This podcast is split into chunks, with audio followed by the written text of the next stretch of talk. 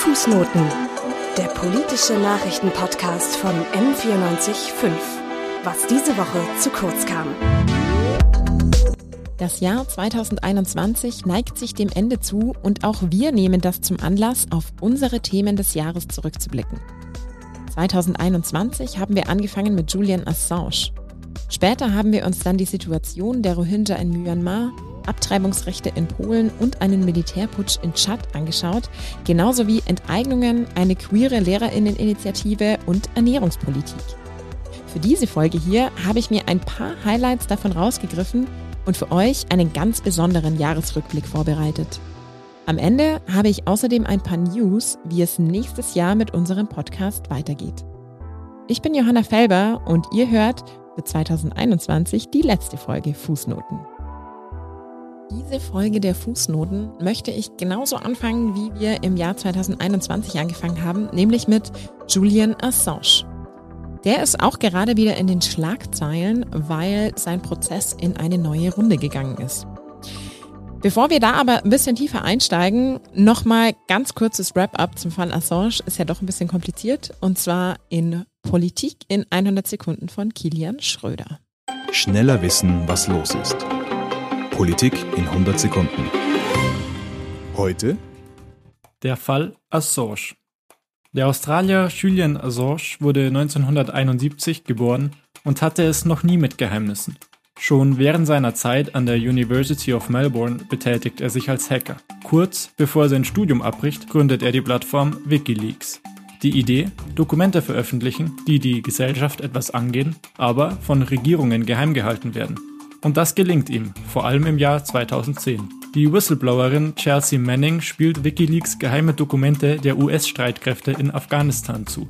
Unter anderem ein Video, in dem Zivilisten angegriffen werden.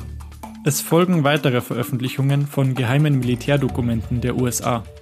Doch während Wikileaks im Rampenlicht steht, beginnt die Verfolgung von Julian Assange, der inzwischen in Schweden lebt. In den USA droht ihm aufgrund des Spionagegesetzes sogar die Todesstrafe. Gleichzeitig werfen mehrere Frauen dem Journalisten Vergewaltigung vor, sodass in Schweden ein internationaler Haftbefehl gegen ihn ausgestellt wird.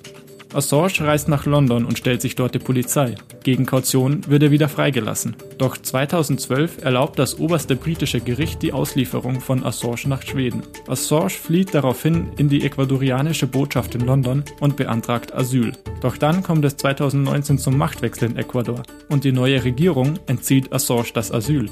Er wird in London verhaftet. Damit droht Assange auch die Auslieferung in die USA. Dort will ihn die Regierung wegen Geheimnisverrats anklagen. Dazu kommt es jetzt, aber erstmal nicht. Anfang des Jahres urteilt ein britisches Gericht, dass Assange nicht ausgeliefert werden darf. Auf Kaution freigelassen wird er aber auch nicht. Die USA haben außerdem angekündigt, in Berufung zu gehen. Der Fall Julian Assange ist damit also noch lange nicht vorbei. Ja, vorbei ist es tatsächlich noch nicht. Assange sitzt, wie gesagt, nach wie vor in Belmarsh ein und die Berufung der USA, die kam. Verhandelt wurde da im Oktober wieder und jetzt am 10.12. wurde bekannt gegeben, dass äh, Assange tatsächlich ausgeliefert werden dürfe. Das heißt, die, das Urteil vom Januar, dass er aus gesundheitlichen Gründen nicht ausgeliefert werden darf, wurde gekippt. Der Fall wurde jetzt wieder zur ersten Instanz zurückgegeben und zwar mit der Weisung, Innenministerin Priti Patel soll über diese Auslieferung entscheiden. Wie es da jetzt weitergeht, da habe ich mit Jordan Higgins vom European Center for Press and Media Freedom in London gesprochen. Meine Kolleginnen aus der ersten Podcast-Folge, Duigu Ogur und Ben Bergleiter, hatten mit einem Kollegen von ihm schon für diese Folge im Februar gesprochen. Und ich habe jetzt eben bei ihm nochmal nachgefragt, wie es denn eigentlich zu diesem Sinneswandel in Großbritannien gekommen ist. However, last week the UK High Court ruled that the US had put forward adequate assurances that his health would not be at risk if he were to be extradited. They basically assured that he wouldn't face solitary confinement and he could request to serve any prison sentence in Australia. However, the US also said that they reserve the right to reverse any of these guarantees, which really does bring into question how legitimate or reliable they actually are. As well as this, the extradition would obviously pose a very serious threat to press freedom in the US and around the world. Assange would be the very first publisher to be prosecuted under the US Espionage Act, which would set a dangerous precedent for press freedom. Um, it would be very dangerous for journalists, publishers, activists, basically anyone publishing information in the public interest. The Espionage Act is really worrying from a press freedom perspective because it has no public interest defense. So it can be very easily abused to prosecute any journalist or publisher who works with leaked information, which would seriously affect the work of any investigative journalists or people who work with whistleblowers. So while the latest development in the case is definitely a low point and brings Assange closer to extradition than ever before, it's expected that his lawyers will try to shift the focus of the legal battle to questions of free speech and political motivation behind the request. A lot of press freedom organizations have claimed that the request is politically motivated. So, although it's unclear whether this appeal and this argument would have any traction in court, it's still quite a strong counter for those opposed to extradition. So, reversing the High Court ruling does seem unlikely. It's hopefully not impossible. Die USA haben also gute Haftumstände zugesichert. Allerdings haben sie sich auch das Recht vorbehalten, diese Garantie einfach wieder zurückzunehmen. Also wie verlässlich das dann tatsächlich am Ende ist, bleibt fraglich. Higgins betont, dass der Fall wirklich zu einem Präzedenzfall für Pressefreiheit werden könnte, weil Assange wäre der erste Journalist, der in den USA für den Espionage Act verurteilt würde.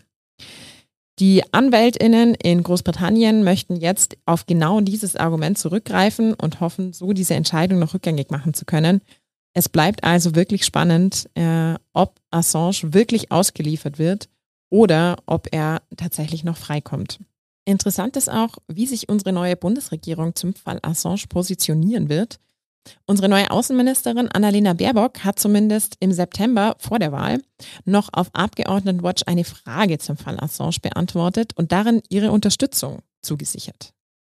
Sie hat wortwörtlich geschrieben, Zitat, Aufgrund schwerwiegender Verstöße gegen grundlegende Freiheitsrechte der Europäischen Menschenrechtskonvention im Umgang mit Julian Assange, allen voran gegen das Verbot der Folter, gegen das Recht auf Freiheit und Sicherheit, gegen das Recht auf ein faires Verfahren und gegen das Recht, keine Strafe ohne Gesetz zu erhalten, schließen wir uns der Resolution der Parlamentarischen Versammlung des Europarates vom 27. Januar 2020 sowie dem Appell des UN-Sonderbeauftragten Nils Melzer an und fordern die sofortige Freilassung von Julian Assange. Das klingt also eigentlich, als müsste sie sich als Außenministerin da jetzt ziemlich ins Zeug legen, um da noch Einfluss nehmen zu können, besonders wenn jetzt diese Entscheidung bei der Innenministerin Großbritanniens liegt. Bleibt also spannend, wie es da weitergeht. Unsere Folge zum Fall Julian Assange ist vom 1. Februar 2021. Den Link dazu findet ihr in den Show Notes. Einen Monat später war in Deutschland ein ganz anderes Thema sehr weit oben in den Schlagzeilen, und zwar das Lobbyregister. Im neuen Jahr ist es jetzt soweit. Am 01.01.2022 tritt das Gesetz zum Lobbyregister der GroKo in Kraft. Bis Ende Februar haben dann die Interessensverbände Zeit, sich da einzutragen. Ansonsten drohen ganz schöne Strafen. Auslöser für dieses Gesetz war vermutlich äh, die Affäre um Philipp Amthor. Mitte 2020 gab es nämlich Berichte über seine lukrative Nebentätigkeit, nennen wir es mal so, die er unter anderem bei Peter Altmaier beworben hat. Wie gesagt, das Gesetz zum Lobbyregister wurde im März 2021 verabschiedet und damals haben sich Joshua Heise und Marius Antonini die Sache mit Amtor mal genauer angesehen und ordentlich über Lobbyarbeit diskutiert. Da hören wir jetzt mal rein. Und wenn man mal so in diesen Streit noch mal ein bisschen zurückschaut, haben, hat ja die Fraktion der Linken, die haben eine aktuelle Stunde einberufen, also so eine Art Fragestunde im Bundestag, wo die Opposition der Regierung kritische Fragen stellen kann wo man sich nochmal über ein aktuelles Thema unterhält.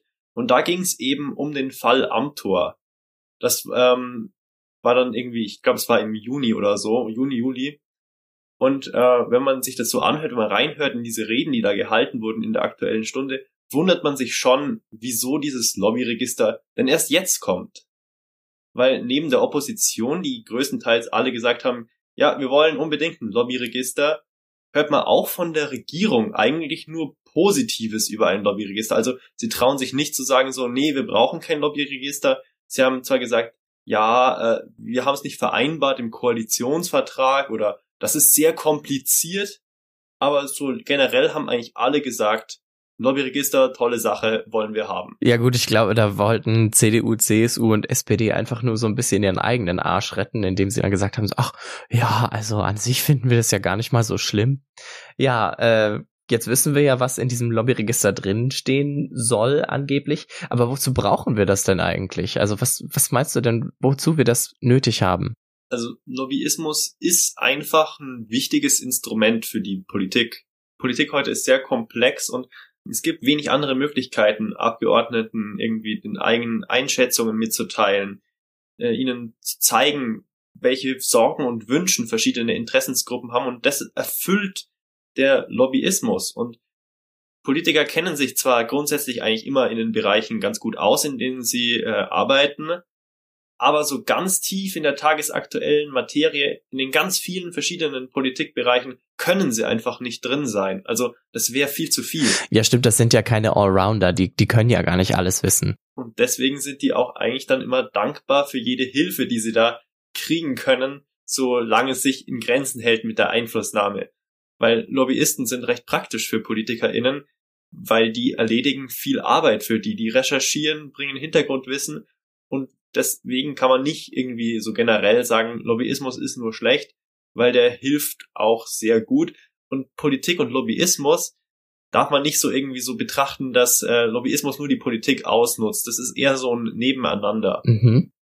Und das kann man auch ganz gut sehen, dass ähm, die Karrieren und die Lebensläufe von PolitikerInnen auch häufig dann, wenn man sich das dann so anschaut, auch mit Lobbyismus zu tun haben. Weil manche PolitikerInnen wechseln mal in die Politik, arbeiten dort als PolitikerInnen, wenn sie kein Mandat mehr haben oder da aufgehört haben. Stichwort Sigmar Gabriel, ne? genau. Und ähm, die so Ex-PolitikerInnen sind natürlich super Lobbyisten, weil die haben so ein richtig gutes Telefonbuch, wo noch alles drinsteht, alle Kontakte und so.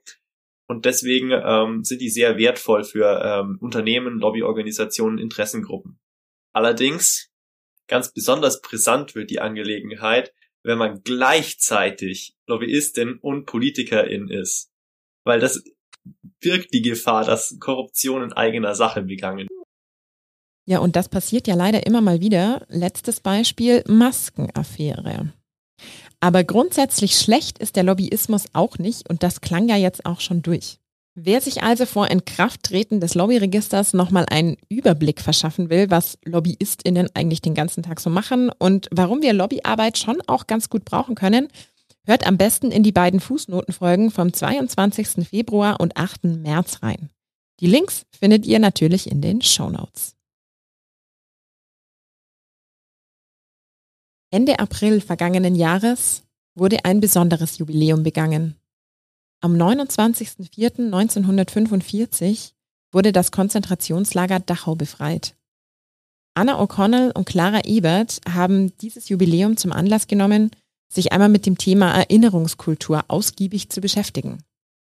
Unter anderem haben sie ein Zeitzeugengespräch führen können. Ihr Gesprächspartner dabei war Abba Orr. Er ist jüdischer Holocaust-Überlebender und wurde unter anderem in Außenlager des Konzentrationslagers Dachau deportiert. Er pflegt schon lange Jahre guten Kontakt zur Gedenkstätte Dachau und ist in Deutschland immer wieder in Schulen unterwegs, um aus seinem Leben zu erzählen. Und er hat uns auch für die Fußnoten ein paar Fragen beantwortet. Sehen Sie das rassistische und ausländerfeindliche Denken, das damals geherrscht hat, auch heute wieder in unserer Politik und unserer Gesellschaft? Die gibt bei manchen Menschen, aber nicht in der Politik. Politik, da gibt es ja auch ein bisschen die, diese neue, wie heißen die? Aber die sind ja jetzt vertreten im, äh, im Bundestag. Die sind ja offizielle Delegierte von äh, einem großen Teil von Menschen, die in Deutschland leben. Na, diese Menschen müssen mal nachdenken. Ist es eine gute Politik? Sind die die richtige Politik? Ich kann da nicht viel dazu sagen weil ich habe kein Problem damit. Ist nicht mein Problem. Der Antisemitismus überhaupt ist nicht mein Problem. Das ist ein Problem von den Antisemiten. Die haben ein Problem damit. Wenn die möchten, wollen Antisemiten sein, sollen die doch. Die müssen damit leben. Ich stelle mir vor, wie ein Antisemit lebt. wenn er einem keinen Juden begegnet hat heute und kann ihm nicht beschimpfen, da hat er doch ein Problem. Er muss damit schlafen gehen und vielleicht schläft er nicht ein gut und nächsten Morgen steht er auf, wieder mit den Gedanken, vielleicht gelingt es mir heute und dann gelingt es wieder nicht. Es ist ein Problem, mit Antisemitismus zu leben. Aber nicht meiner. Und bei Charlie, ich kann gehen von hier. Aber ich komme gerne hier. Wie fühlen Sie sich dabei, wenn Sie das hören von Holocaust-LeugnerInnen oder Antisemitismus heutzutage? Die sind doch arme Leute, Idioten. Man kann doch nicht irgendwas äh, sagen, das existiert nicht, wenn es da ist. Wenn die Zeitungen voll sind damit, gerade die letzte Zeit. Und Fernseher ist voll damit. Und jeder Politiker, der, der irgend, irgendwie ein äh, bisschen Sympathie zeigen will, redet gegen Antisemitismus kann man doch nicht sagen, dass es nicht existiert. Wie geht es Ihnen heute? Wenn ich so euch anschaue, wenn heute, Moment, ich werde mal sehen, wie es mir heute geht. Dieses Ding habe ich immer bei mir. Die sind voll mit verschiedenen Tabletten da. Jedes Mal muss ich einen schlucken. So, so geht es mir heute. Aber ich habe gelernt, nicht nachzugeben. Wenn es ging nach meiner Tochter, oder meine andere Kinder oder nach, nach meinem Arzt zum Beispiel, wäre ich jetzt in Rehovot, 20 Kilometer südlich von Tel Aviv. Ich habe gesagt, ich gehe nach München. Die Kinder warten auf mich. Ich habe noch was zu erzählen. Nicht nachgeben im Leben. Leben ist eine feine Sache, wenn man weiß, davon das Beste rauszunehmen. Vergesst das nicht. Es liegt an euch. Es kann wunderbar schön sein, das Leben. Aber kann auch sehr miserabel sein, wenn ihr falsche Propheten zuhört.